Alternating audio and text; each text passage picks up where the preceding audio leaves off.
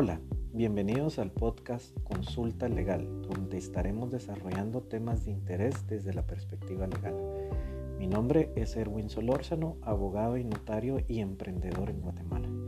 En cada episodio compartiré puntos de vista sobre temas de interés en el ámbito personal, familiar y de negocios desde la perspectiva legal explicados en lenguaje simple, ayudando a resolver inquietudes.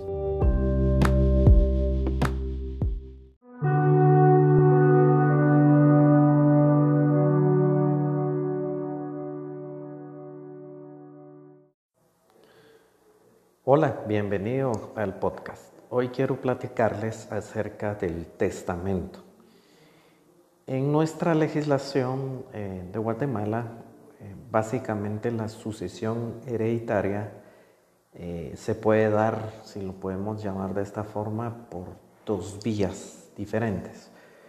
Una vía en la cual se otorga un testamento y una segunda vía en la cual el causante o la persona que fallece nunca otorgó un testamento, entonces a esto le llamamos intestado, como comúnmente eh, se denomina el intestado.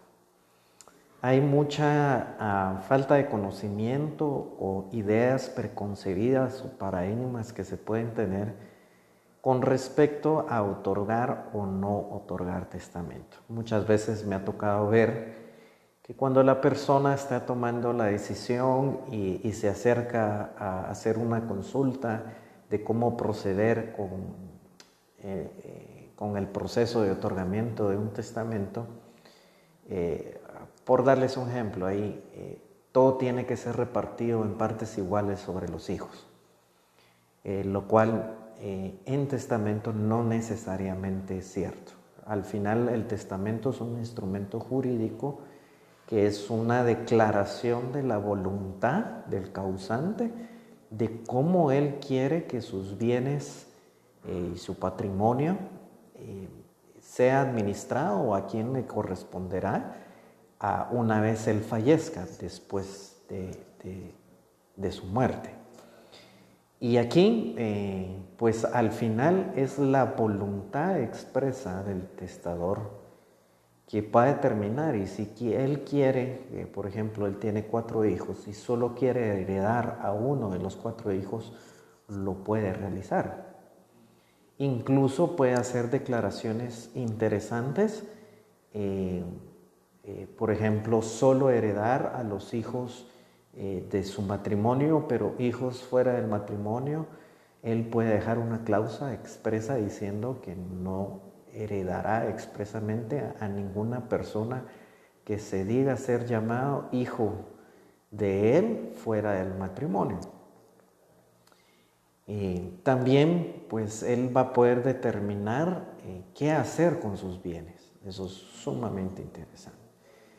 Hay quienes eh, eh, incluso pueden disponer del patrimonio de los bienes en una figura que se llama fideicomiso para que un tercero, en este caso una institución bancaria autorizada legalmente para hacer este tipo de operación, sea quien administre los bienes, se constituye el fideicomiso, quien administre los bienes va a ser el banco, una tercera persona, y los beneficios de la administración de estos bienes, pues los goce eh, las personas que se constituyen en el fideicomiso.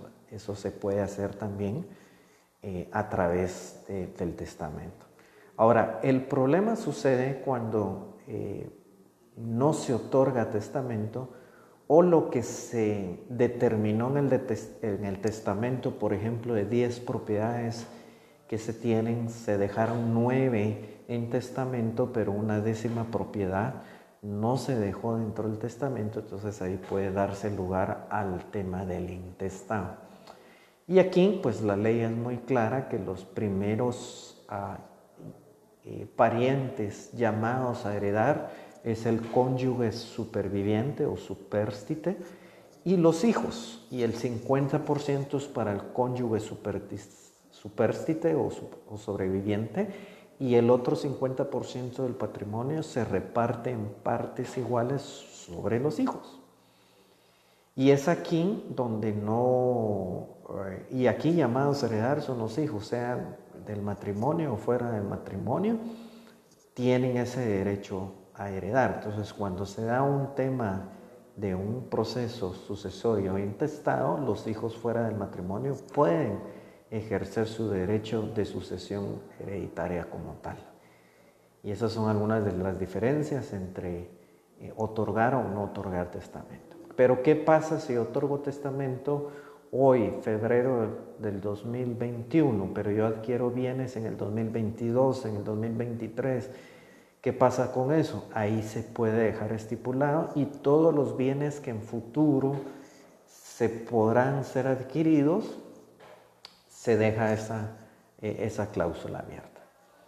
Hay que tomar otra consideración, por ejemplo, en las instituciones financieras, cuando uno apertura ciertas cuentas bancarias, uno define beneficiarios de esas cuentas. Entonces aquí la recomendación eh, para la persona que está otorgando testamento es que la voluntad que él exprese en el testamento se asegure hacer el trámite en las instituciones financieras y determinar esos beneficiarios que él considere o cuál es su última voluntad para que ese dinero que quede en las cuentas eh, sea las personas que él desea que queden. Entonces ese es otro aspecto pequeño a considerar.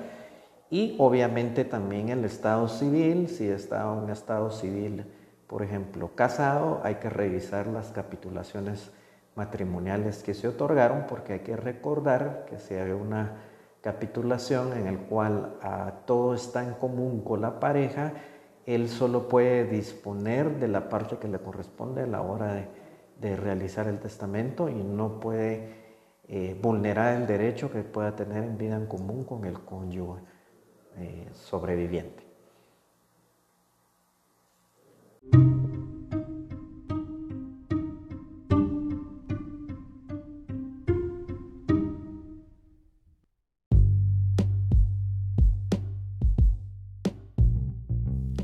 Recuerda que puedes realizar tu consulta legal de manera virtual o presencial. Todas las consultas legales tendrán el mismo importe de 60 dólares salvo que fuese necesario valorar documentación previamente, en cuyo caso me la debes enviar al correo electrónico erwin.erwinsolorzano.com y en función de la complejidad y volumen de documentación se pactará un importe del que se definirá antes de empezar a trabajar. La duración máxima de la reunión es de 45 minutos. Recuerda que puedes visitar nuestra página web www.erwinsolorzano.com.